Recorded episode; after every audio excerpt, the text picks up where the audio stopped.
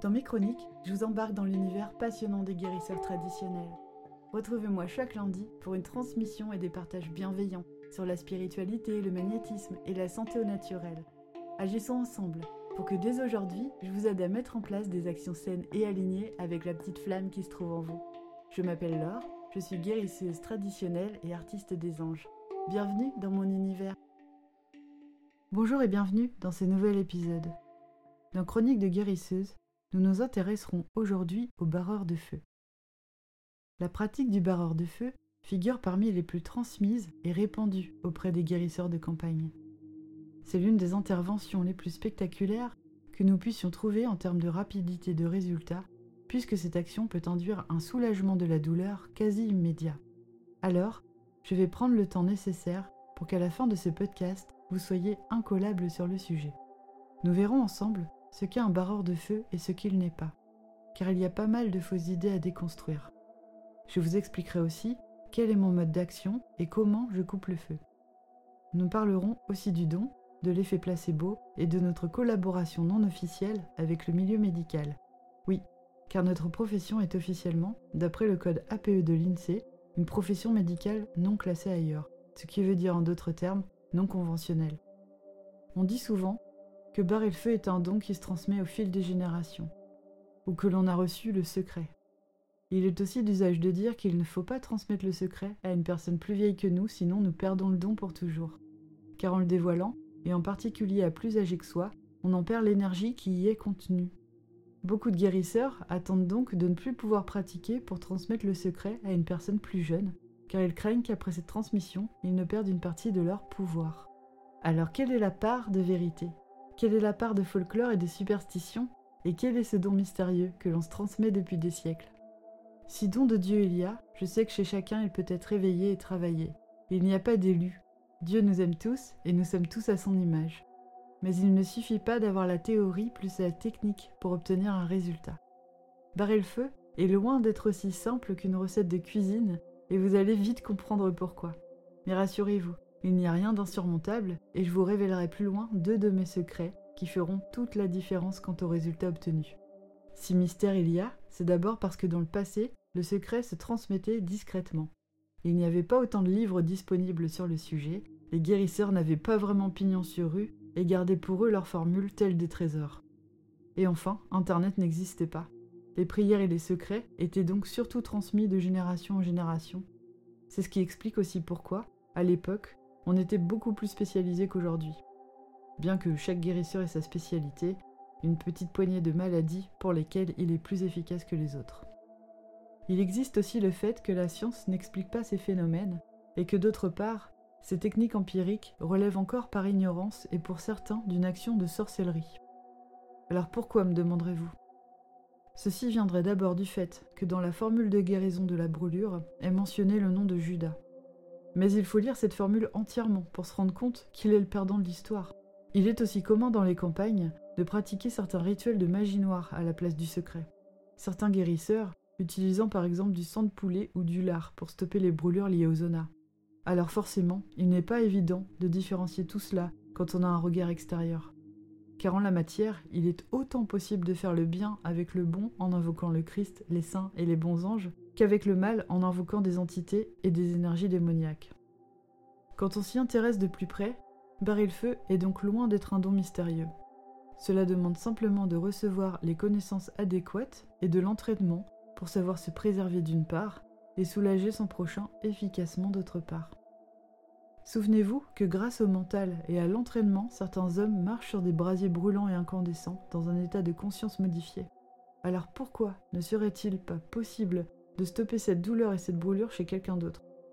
Les mystères de notre cerveau et les pouvoirs de guérison de notre corps sont tous loin d'être résolus. Vous avez déjà probablement une bonne idée de ce qu'est la définition d'un coupeur de feu. Peut-être avez-vous eu recours à ces services au cours de votre vie ou quelqu'un de votre famille vous en a vanté les bienfaits. Comme vous devez vous en douter, j'ai beaucoup à dire à ce propos. Mais avant d'aller plus loin, je me dois de préciser que, comme toujours, un guérisseur ne remplace pas une prise en charge médicale. Cela vaut aussi pour les brûlures. Je voudrais aussi vous dire, en particulier pour ceux qui me suivent pour apprendre, que chaque guérisseur a sa manière d'agir et d'appréhender sa pratique, qu'il adapte au fil du temps.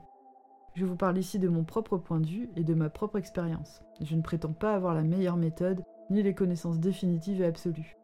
Alors si vous tombez sur ce podcast et que vous avez déjà reçu d'autres enseignements qui ne sont pas à 100% de correspondance avec mes explications, mais qui fonctionnent pour vous, c'est ok. Souvent, quand on cherche trop, on finit par tout mélanger et à se perdre dans les contradictions. Allez toujours au plus simple, en choisissant ce qui est le meilleur pour celui ou celle que vous aimeriez aider. Suivez ce qui vous semble juste et qui fonctionne pour vous tout simplement. Je reviendrai sur la formation du guérisseur magnétiseur dans d'autres podcasts. Voyons maintenant la définition du coupeur de feu. Alors je vous préviens, on va jouer un peu sur les mots, alors j'espère ne pas trop vous faire chauffer les neurones, mais c'est important, vous comprendrez pourquoi après. Dans Wikipédia, on peut lire Coupeur de feu, médecine non conventionnelle, guérisseur qui soulage les brûlures, mais aussi le zona, les insolations et même les entorses, par des rituels comme l'apposition des mains. Voyons maintenant ce que nous dit la définition du dictionnaire Larousse. Coupeur de feu ou barreur de feu magnétiseur censé soulager les brûlures, le zona ou d'autres maux, par simple contact physique, éventuellement accompagné de formules incantatoires ou de prières, voire par ces seules formules et à distance. Voici maintenant comment moi je définirais le coupeur de feu. Un coupeur de feu ou barreur de feu est un guérisseur ayant le don d'intervenir pour soulager les différents types de brûlures, qu'elles soient dues aux effets secondaires des traitements de radiothérapie, à un incendie, à la brûlure d'une bougie ou suite à tout accident domestique conduisant à une brûlure du premier, second ou troisième degré. Le zona est également conjuré par le coupeur de feu. Petite parenthèse, nous verrons plus loin que pour barrer efficacement un zona, il y a un délai à respecter pour que l'action du coupeur de feu soit efficace. On voit que les définitions qu'en font les regards extérieurs manquent d'exactitude. D'une part, les entorses ne sont pas soulagées grâce à l'action du barreur de feu, mais à celle du leveur de mots ou du conjureur. Même si les trois peuvent être pratiqués par le même guérisseur, ce ne sont pas les mêmes spécialités. Nous n'employons ni les mêmes méthodes, ni le même type de prière. D'autre part, la position des mains n'est pas un rituel. Cette technique fait partie de la famille des passes magnétiques, et donc de la trousse à outils du magnétiseur. Seul le guérisseur barre le feu, et quand on doit passer à l'action, c'est la plupart du temps en urgence à distance juste avec les noms et prénoms. La définition que nous propose Wikipédia n'est donc pas vraiment cohérente avec la réalité de nos pratiques. La définition du coupeur de feu des éditions Larousse ne se rapproche pas beaucoup plus de la réalité du terrain. Ici, on peut retirer le nom de magnétiseur. Vous savez maintenant qu'il n'a rien à voir là-dedans. Le magnétiseur est un énergéticien. Il ne fait pas de prière et n'utilise pas de secret. Les magnétiseurs qui barrent le feu sont donc aussi des guérisseurs, mais ce sont deux pratiques distinctes. Pour plus d'informations à ce sujet, je vous invite à lire mon article Quelle est la différence entre un guérisseur et un magnétiseur? Vous pouvez y accéder à partir du chapitrage de ce podcast. Dans la définition du dictionnaire Larousse, nous pouvons aussi retirer le terme d'autres mots, qui ne concernent pas l'action du barreur de feu, mais du leveur de mots ou du conjureur, qui ne sont pas non plus les mêmes spécialités, bien qu'elles puissent être pratiquées par même guérisseur si le secret lui a été transmis. Et concernant la phrase éventuellement accompagnée de prière, on doit retirer éventuellement, puisque la prière est la base de l'action de tout véritable barreur de feu. Que la brûlure soit due à de l'huile chaude ou à l'action d'un laser médical, le coupeur de feu est en mesure d'intervenir au plus vite pour stopper la combustion de la peau, car c'est là son objectif, un peu à la manière d'un extincteur. Le but est de stopper le feu et de calmer la douleur liée à la brûlure le plus rapidement possible. Puis, de favoriser la suite de la cicatrisation, évitant ainsi trop de marques de cicatrices. Selon les individus, l'action peut aller jusqu'à couper toute rougeur ou éruption de cloque. Le signal de la douleur étant également interrompu instantanément ou dans les quelques minutes qui suivent la prière du feu. Il n'est donc pas rare que grâce à l'action du barreur de feu, aucune séquelle de la brûlure ne soit visible et que rapidement, plus aucune douleur ne soit perceptible. Concernant les brûlures du troisième degré, nous avons affaire là à une véritable destruction de l'épiderme, et même des nerfs qui lui sont associés. Parfois même, les muscles et les os ont été atteints. Des soins intensifs, voire des greffes de peau et une surveillance médicale sont nécessaires, la victime étant, quand la surface de peau brûlée est grande, placée dans un coma artificiel, afin de lui épargner d'atroces souffrances. C'est dans ce cas la famille qui fait appel à nous. Dans ce cas de figure, l'accompagnement doit être quotidien, le but étant de calmer la douleur, favoriser la cicatrisation et surtout prier pour une bonne immunité afin qu'aucune infection ne s'installe, car là est le plus grand risque. Maintenant, nous allons voir ensemble quand faire appel au barreur de feu. Il faut savoir que traditionnellement, un guérisseur ne se fait pas rémunérer pour cette intervention, car cela lui prend juste le temps de la prière. Petite parenthèse pour les débutants, vous pouvez être assuré, si vous commencez à couper le feu, il vous faudra bien plus qu'une minute les premières années et c'est tout à fait normal. Plus vous avancerez et plus ce sera facile. Dites-vous bien aussi que ce n'est pas parce que ça va vite que c'est plus efficace et inversement. C'est une question de branchement, je vous en reparle plus loin. Mon action la plus quotidienne est l'accompagnement des malades suivant un protocole de radiothérapie. Ces personnes ont souvent, à cause des rayons, la peau qui chauffe, des sensations de brûlure, d'inflammation et un dessèchement de la peau. Intervenir chaque jour de thérapie semble bien soulager ces désagréments. Concernant mes autres interventions, et contrairement à l'image que l'on peut se faire du barreur de feu, ce ne sont pas les grands brûlés hospitalisés en structures spécialisées que l'on aide le plus. Proportionnellement à la population, les graves incendies ne sont pas la cause la plus fréquente de brûlures. J'ai plutôt affaire à des coups de soleil, des brûlures de cigarettes et à d'autres accidents domestiques du quotidien qui sont plus ou moins graves. J'aide par exemple des personnes qui se brûlent avec du bois calciné ou encore chaud dans leur cheminée, des campeurs ayant une mésaventure avec un réchaud à gaz. Très souvent, des demandes pour des brûlures à cause d'un chandelier ou encore suite à la combustion d'un encens dans un brûloir bouillant. Je pense que les adeptes de méditation sont aussi adeptes de médecine douce et pensent à moi tout de suite. Dans la famille des gens pressés ou tête en l'air, il y a aussi ceux qui se brûlent les doigts en voulant changer une ampoule à incandescence encore brûlante. Dans la grande majorité des cas, les plus sévères auxquels j'ai affaire, ce sont malheureusement des enfants qui sont blessés. Soit ils ont joué avec un briquet ou une allumette, ont touché quelque chose de brûlant, comme la semelle du fer à repasser, ou se sont approchés trop près de la casserole et se sont renversés de l'eau bouillie. Quant aux plus grands, ils peuvent se brûler en voulant allumer la mèche d'un pétard par exemple. Enfin bref, vous l'aurez compris, les brûlures qui sont souvent extrêmement douloureuses, même si elles ne sont pas toujours très profondes et qu'elles ne concernent pas un périmètre de peau très étendu. Nous verrons plus loin comment estimer le degré de gravité d'une brûlure. Il arrive aussi que l'on fasse appel à mes services lorsque la brûlure est liée à une exposition chimique, soude caustique, eau de javel, ammoniac et j'en passe. Et hormis la peau qui peut être touchée, la muqueuse digestive, la bouche, l'œsophage et l'estomac peuvent prendre aussi très cher. Mais cette action ne relève pas du barreur de feu. J'aimerais donc faire le point sur ce qu'un coupeur de feu n'est pas, car il existe de la confusion. Pour beaucoup d'entre vous, ce que je m'apprête à expliquer paraîtra évident, mais je vous jure que j'ai parfois de drôles de demandes, et c'est en cela que l'éducation auprès du public est importante.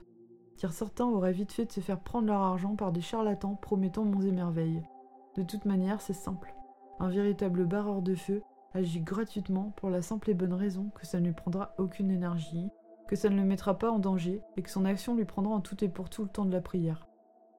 C'est pour cela qu'il est important que vous sachiez faire la différence entre une séance qui demandera du temps, de l'énergie et un travail qualifié, et donc de la rémunération, et une simple prière qui nécessitera rien d'autre que quelques secondes de notre temps, même si c'est fait avec amour.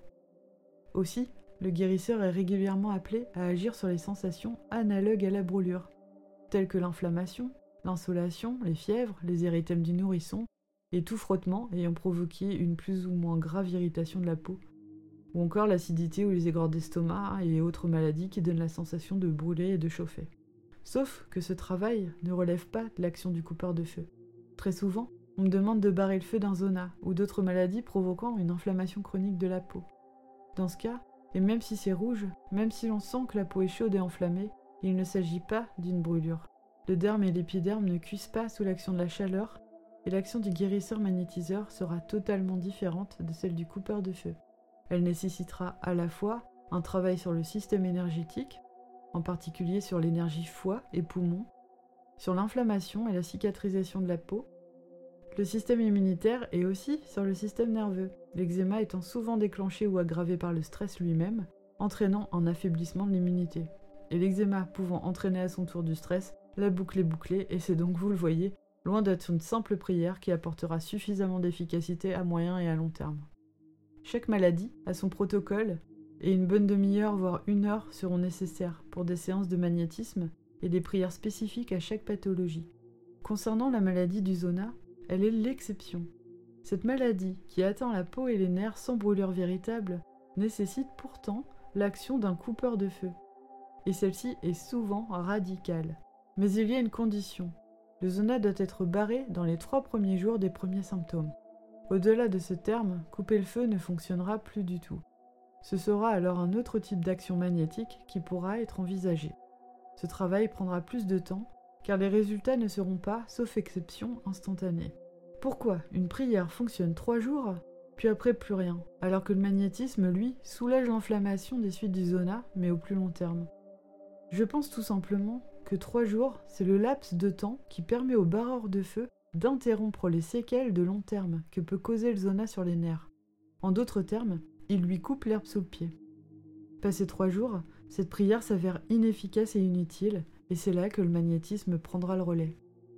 Comme je l'évoquais tout à l'heure, les brûlures provoquées par les produits chimiques et corrosifs ne sont pas prises en charge par le coupeur de feu car ils relèvent, eux aussi, d'une intervention différente, toujours en complément d'une prise en charge médicale bien entendu.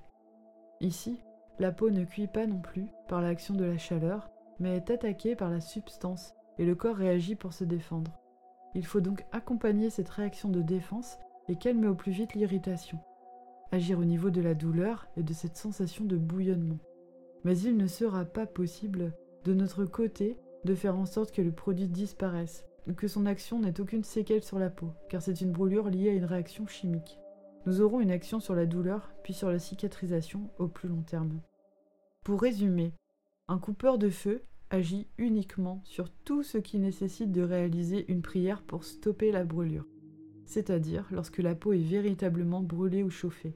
Le zona, quand il est pris dans les trois premiers jours, et l'accompagnement les jours de radiothérapie pour soulager les sensations de brûlure liées à l'irradiation. Cette intervention est la plupart du temps bénévole, même de la part des professionnels, car elle nécessite peu de temps et de ressources de la part du guérisseur. Tout le reste nécessite des interventions autres ou complémentaires, comme quand il s'agit de fièvre par exemple.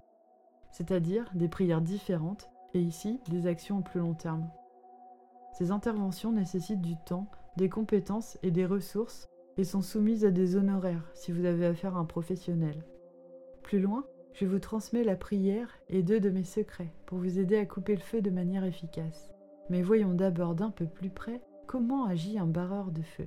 Lorsque l'on nous demande d'intervenir, c'est dans l'immédiateté que nous devons agir. Seul le prénom et le nom sont nécessaires à cette action. Je me mets donc en état de prier puis pendant le retrait du feu, et en fonction de l'intensité de la brûlure ressentie par la personne bénéficiant de la prière, je ressens plus ou moins de la chaleur. C'est lorsque je ressens de la fraîcheur que je sais que mon action est terminée.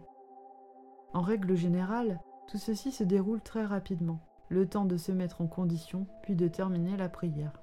Cette chaleur ressentie de loin, je ne la fais pas mienne, elle est tout de suite dispersée.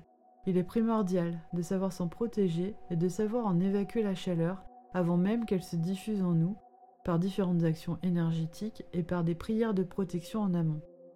Personnellement, je commence chaque journée de travail avec ma prière de protection, mais si vous êtes amené à barrer le feu, pensez à bien la faire d'abord. Ne passez pas cette étape. Vous la trouverez dans le livre PDF Comment couper le feu et les 11 plus belles prières du coupeur de feu sur mon site internet, mais toute autre prière de protection fait l'affaire. Ma prière sera la même, que la brûlure soit du premier, second ou troisième degré. C'est l'action magnétique qui suivra qui sera absente ou différente en fonction des besoins de chacun. C'est-à-dire selon la profondeur et l'étendue de la brûlure, plus elle sera grave, plus elle nécessitera de travail, le tout étant d'agir à la fois sur le risque infectieux lié à la destruction de la barrière naturelle que représente la peau, sur la rétractation de la peau et la qualité de sa cicatrisation, et accompagner l'éventuelle greffe cutanée.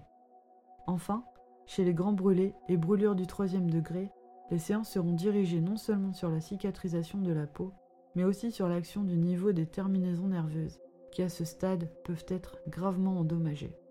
Concernant les accompagnements pour la radiothérapie, je viens agir de manière préventive, si je suis la personne le plus tôt possible dans sa prise en charge. Mais il est également possible d'agir de manière curative, quand la personne ressent déjà les effets secondaires liés au rayon. Dans ce cas, il n'est jamais trop tard pour apporter un peu de confort en soulageant les suites de sa radiothérapie et l'accompagner dans sa convalescence.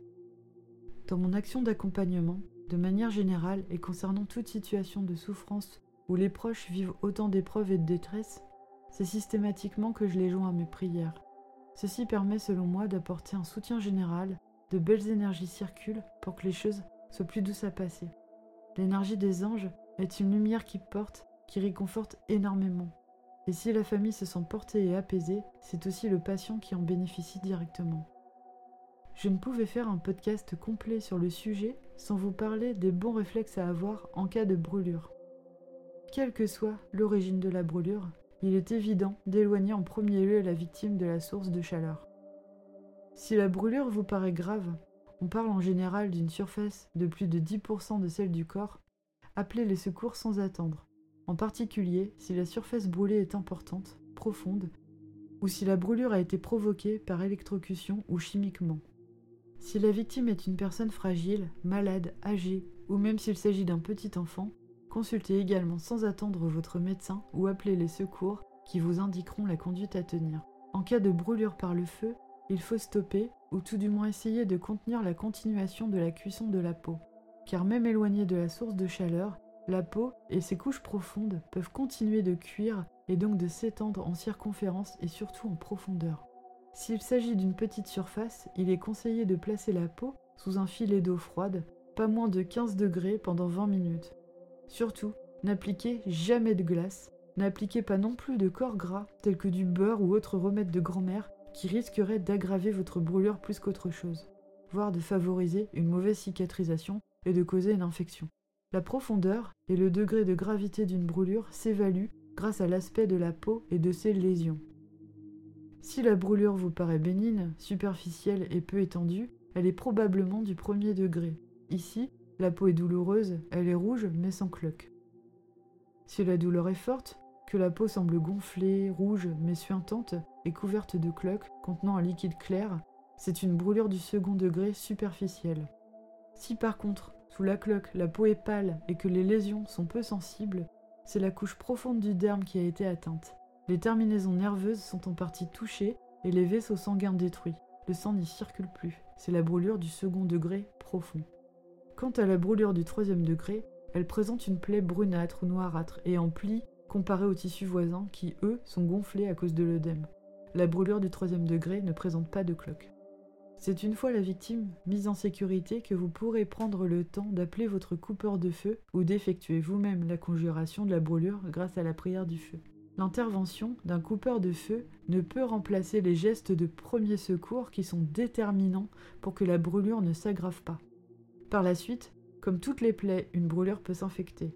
Si vous constatez une rougeur supplémentaire autour de la plaie, une chaleur anormale, si la douleur réapparaît plus tard alors qu'elle avait disparu, ou si vous voyez du pu, consultez au plus vite afin que l'infection ne s'étende pas. Voici maintenant la prière du feu. Enregistrez ce podcast pour l'écouter plus tard si besoin pour les personnes qui sont soignées par radiothérapie, vous pouvez noter cette prière sur un petit morceau de papier que vous garderez sur vous ces jours et sous votre oreiller la nuit. Si vous souhaitez que je vous coupe le feu, n'hésitez pas à me contacter via mon site. Je vous donne le nom www.leur guérisseur magnétiseur.fr. Il faut savoir que la prière du feu a tellement été transmise et pratiquée qu'il existe une centaine de formules différentes. Sur mon site, vous trouverez à la page Barreur de feu le livre PDF à télécharger Comment couper le feu et les 11 plus belles prières du coupeur de feu. Il contient mes conseils pour barrer le feu, les réponses aux questions les plus fréquentes, ainsi qu'une sélection de mes 11 plus belles prières du feu. Vous pourrez choisir celle qui résonne le plus en vous et l'utiliser à votre gré. Vous trouverez aussi dans ce livre la prière de protection à réciter avant, à savoir que cette dernière n'est pas nécessaire si vous priez pour vous-même. Voici maintenant la prière que j'utilise personnellement pour barrer le feu. Ô grand Saint Laurent, sur un brasier ardent, tournant et retournant, vous n'étiez pas souffrant. Feu de Dieu, perds ta chaleur, comme Judas perdit ses couleurs au jardin des Oliviers.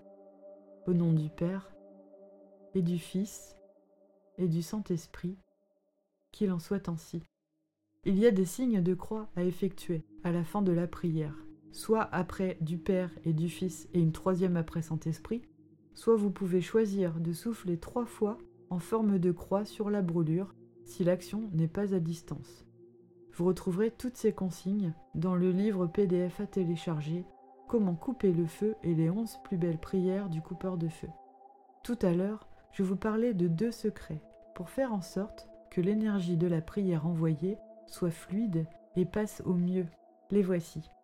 Le secret numéro 1 est de trouver en soi-même une sorte de déclic.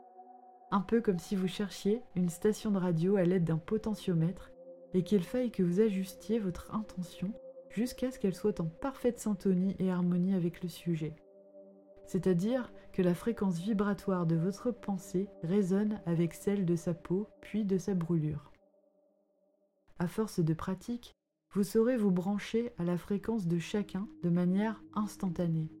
Et c'est en cela que je vous disais plus avant qu'à moins d'avoir de l'expérience dans le domaine, il fallait pratiquer plusieurs années avant de réussir à le faire instantanément.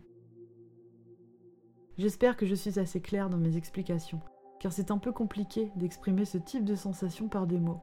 C'est un peu comme si on essayait de décrire la couleur rouge à une personne qui n'a jamais vu de sa vie. Mais ne vous prenez pas trop la tête non plus, car il s'agit d'un ressenti et d'une forme d'amour avant tout et d'abandon de soi. Quand je dis abandon de soi, ça veut dire lâcher prise, laisser l'ego de côté. Pour accéder à cette forme de sens, il faut s'entraîner à maîtriser une forme d'état modifié de conscience. Cela viendra par l'entraînement, et vous en prendrez l'habitude en barrant le feu. C'est pourquoi je vous conseille plus que vivement de commencer par la méditation au quotidien, sans vous prendre la tête, juste apprendre à être ici et maintenant et à ressentir votre propre présence, votre propre souffle vital. Le second secret est que d'autre part, quand on débute, il y a très très souvent des blocages en soi et dans sa psyché, tels des sortes de nœuds ou des bouchons énergétiques qui vont venir bloquer ce processus. Le pouvoir de faire péter ces bouchons s'acquiert par la confiance que l'on place en soi-même et envers le divin. Mais d'abord en soi-même, car c'est autant la formule de la prière que la puissance de notre pensée qui est maître de l'action de couper le feu. Faire sauter ces bouchons se faire par la pratique de la méditation et du lâcher-prise, mais aussi grâce à une prise de conscience immédiate, rien qu'en écoutant ce podcast par exemple, car vous prenez ici et maintenant conscience que la clé est au final de lâcher prise et le bon branchement à soi et à l'autre. Pourquoi faire compliqué quand on peut faire simple? J'espère que ces explications vous aideront à mieux cerner ma pratique de coupeur de feu et qu'à l'avenir, si quelqu'un autour de vous se brûle, vous puissiez m'appeler ou lui venir en aide par vous-même et le soulager de sa douleur grâce à la prière et au secret. Je vous rappelle qu'un document PDF à télécharger et imprimer est disponible sur mon site. Vous trouverez le lien dans ce chapitrage du podcast. Vous y trouverez mes conseils et mes 11 plus belles prières pour couper le feu. Dans ma prière pour couper le feu, j'ai recours à Saint Laurent. J'aimerais vous en apprendre un peu plus à son sujet. Alors voici ce qu'on peut lire sur son histoire. Né en Espagne, dans l'actuelle province de Huesca, en 230 après Jésus-Christ, Saint Laurent, fêté le 10 août, fut l'un des diacres du pape Sixte II. Il était chargé des biens de l'Église. En l'an 257 et 258, l'empereur romain Valérian décréta l'exécution de tous les membres du clergé chrétien appartenant à un certain rang, dont les évêques, les prêtres et les diacres. Saint Laurent et le pape Sixte II furent arrêtés pendant l'Eucharistie par la police impériale, contrevenant ainsi aux édits promulgués par Valérian contre les catholiques. Sixte fut l'une des premières victimes de ce décret et le paya de sa vie en se faisant décapiter le 6 août 258 avec quatre de ses diacres. Mais Valérian, voulant faire main basse sur du supposé trésor, laisse à Saint Laurent la vie sauve afin qu'il les lui ramène. Saint Laurent, pour seule réponse, lui présenta une foule de pauvres, d'orphelins et d'infirmes, il fut alors condamné au supplice du grill pour le faire parler. Il aurait seulement dit à l'empereur Puisque tu m'as cuit d'un côté, retourne-moi et mange-moi. Il mourut brûlé. On représente souvent Saint Laurent portant une croix sur l'épaule droite et l'évangile dans la main gauche, marchant vers le grill chauffé par le brasier. Son courage et son martyr en ont fait un des saints les plus populaires des églises d'Orient et d'Occident. Philippe II d'Espagne fit construire au XVIe siècle un immense palais de Saint-Laurent de l'Escurial en son honneur suivant un plan en forme de grille. Pour la conjuration des brûlures, il est également possible d'invoquer Sainte Jeanne d'Arc. Vous trouverez une prière à cet effet dans le livre PDF Comment couper le feu et les onze plus belles prières du coupeur de feu. Si l'histoire des saints et les prières et maladies qui leur sont associées vous intéressent, je vous invite à lire l'article de mon site prière et intercession des saints guérisseurs. Aussi, il était impensable de faire un podcast sur le coupeur de feu sans aborder le fameux effet placebo. Vous le savez déjà, l'effet placebo est une amélioration de l'état de santé ou une guérison engendrée par le seul fait de croire en son traitement. En effet, il est reconnu aujourd'hui par la science qu'une personne qui a confiance en son thérapeute et qui sait que l'on prendra bien soin d'elle optimise ses chances de guérison et diminue son temps de convalescence. Elle vivra mieux sa maladie. Si le malade est persuadé qu'un traitement le guérira ou le soulagera, il y a des chances que son état s'améliore, car c'est la croyance dans son traitement qui l'emporte par des mécanismes de désactivation de la douleur grâce à l'action de molécules calmantes qu'il sécrète telles que les endorphines. C'est le cas aussi lors des brûlures. Alors, l'esprit très cartésien aura vite fait de reléguer les guérisseurs et barreurs de feu et autres thérapies telles que l'homéopathie, dont les mécanismes d'action restent à cette heure inexpliqués par la science officielle, au rang de charlatanisme. En effet, dans certaines émissions de télévision ou articles de journaux où l'on aborde le travail des guérisseurs et des barreurs de feu, l'effet placebo est évoqué par nos détracteurs pour expliquer les guérisons miraculeuses, que rien ne se passe au niveau spirituel et que tout est dans la tête du patient. Quant à certains partisans de la médecine énergétique, persuadés d'avoir tout pouvoir en permanence et d'être un élu des dieux, monteront au créneau et vous assureront que l'effet placebo n'y est pour rien. Alors, l'effet placebo peut-il expliquer à lui seul l'action du barreur de feu? Je vais vous donner mon avis sur le sujet, et peut-être qu'il risque de vous surprendre. Je crois fermement en l'effet placebo, et je pense qu'il y a même des mécanismes qui vont au-delà de ce que la science peut encore mesurer. Je crois aussi qu'il est absolument nécessaire pour tout thérapeute de le prendre en considération et d'être modeste avec ses patients et avec ses propres résultats. Car jamais, au grand jamais, nous ne savons si la guérison de notre patient est due à l'effet placebo ou non. J'ai entendu qu'environ 30% des guérisons liées à la prise d'un traitement seraient uniquement de son fait. Vous imaginez 30%, c'est énorme. Mais même si être convaincu que l'on va guérir nous aide à aller vers la guérison, une question se pose tout de même. Qu'en est-il des petits bébés? Et qu'en est-il des animaux? Je veux dire, ont-ils antérieurement, par je ne sais quel mécanisme lié à la personne qui veut les aider, une forme d'effet placebo qui se déclencherait de manière inconsciente au moment d'une séance? Ou même quand elle se déroule sur photo, à des centaines de kilomètres de distance? Peut-être y a-t-il une forme de télépathie non conscientisée? On en revient ici à comprendre qu'effectivement il se passe bel et bien quelque chose d'énergétique. Mais personne ne peut nier non plus que ce n'est pas dû à une forme d'effet placebo, puisque rien nous prouve le contraire. Il faudra donc se contenter de cela pour le moment. C'est extraordinaire de savoir que notre cerveau peut à ce point activer nos mécanismes d'auto-guérison. Et nous, les guérisseurs, accompagnons les personnes à s'auto-guérir en quelque sorte dans une dimension spirituelle. Ce qui compte pour moi, c'est que ça marche, que les malades se sentent mieux, que ça leur fait du bien, c'est aussi une question de foi et de croyance, mais c'est dans l'intérêt général de savoir aussi raison garder. Et tous les avis sont importants, car ils font avancer le débat et les recherches. Ils nous permettent sans cesse de nous remettre en question. L'effet placebo n'a pas dit son dernier mot, et nous avons devant nous de magnifiques découvertes à faire quant au pouvoir caché du corps humain. C'est un fait. Le corps a des mécanismes d'auto-guérison. Je dirais même plus des pouvoirs de guérison extraordinaires. Et c'est merveilleux et nous devons tous rester humbles devant ces phénomènes. Qu'ils soient d'ordre de la guérison spontanée ou du miracle de Dieu, car nous sommes encore loin, très loin de savoir tout expliquer. D'ailleurs, il n'est pas rare qu'un médecin suggère à son patient de consulter un barreur de feu pour soulager le zona et les effets secondaires de la radiothérapie. Certains soignants eux-mêmes possèdent la prière du feu et s'en servent régulièrement. Il n'y a pas de contact direct entre les médecins et les guérisseurs, sauf quand ils consultent pour eux-mêmes, bien entendu. Mais je sais que le patient vient de la part de son docteur ou de son infirmière, car c'est la première chose qu'il me dit en prenant rendez-vous. Je ne suis pas pour que les guérisseurs magnétiseurs travaillent officiellement avec la médecine classique. D'une part, parce que c'est déjà le cas officieusement, et je ne vois pas en quoi cela changerait quelque chose, à part pour notre ego. La seule chose qui pourrait être éventuellement intéressante serait peut-être que certaines mutuelles seraient plus enclines à rembourser nos interventions.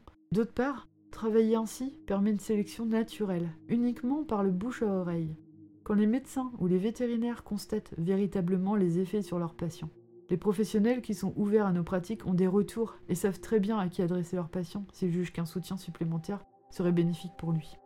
À ce jour, il n'existe pas de preuve scientifique que notre action calme les brûlures. Seuls les nombreux témoignages de nos patients et les photos avant-après peuvent faire foi et permettent de constater nos résultats. Les témoignages, pour être validés sur les plateformes, comportent très souvent le nom et le prénom de leurs auteurs.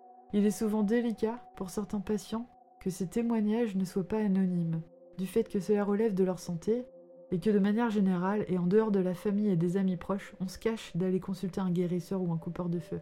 Sachez qu'il est toujours possible d'envoyer à votre guérisseur une lettre manuscrite et anonyme avec, si vous le souhaitez, des photos à l'appui. Cela fera toujours énormément plaisir et cette marque de reconnaissance, croyez-moi, vaut tout l'or du monde et nous encourage à continuer nos actions. Voilà, ce podcast touche à sa fin. Je pense que j'ai fait le tour du sujet. J'espère qu'il vous aura plu et n'aura pas été trop long pour vous, que vous y avez appris des choses intéressantes, que vous compreniez mieux ma manière de travailler. On n'explique pas encore tout, mais en tant que guérisseuse, j'ai la conviction que l'âme a tout pouvoir sur le corps pour peu que l'on trouve la bonne manière de s'adresser à lui. Et si l'on s'est demandé un petit coup de pouce là-haut quand c'est nécessaire. J'ai la certitude que la médecine officielle des générations futures prendra en compte la sphère énergétique, comme elle a commencé à le faire pour l'acupuncture, et qu'elle saura trouver les réglages propres à chacun, qu'ils soient d'ordre physique, émotionnel, énergétique et spirituel. J'espère que vous avez aimé ce podcast. Si c'est le cas, abonnez-vous pour que je puisse vous en partager d'autres et que nous continuions d'avancer ensemble. Laissez-moi un 5 étoiles, j'en serai heureuse et cela permettra de mieux faire connaître mon émission. Et si vous souhaitez aller plus loin, j'ai écrit un recueil de prières pour la santé et la guérison, pour vous aider à mieux comprendre les mécanismes de la prière et nos relations avec les saints et les anges. Vous y trouverez de nombreux conseils et des prières pour chaque aspect de votre santé. C'est un livre gratuit. Pour le télécharger, tapez Recueil de prières de l'or bouteillé et vous le trouverez facilement. Et moi je vous dis à très vite pour un prochain podcast. Que les anges veillent sur vous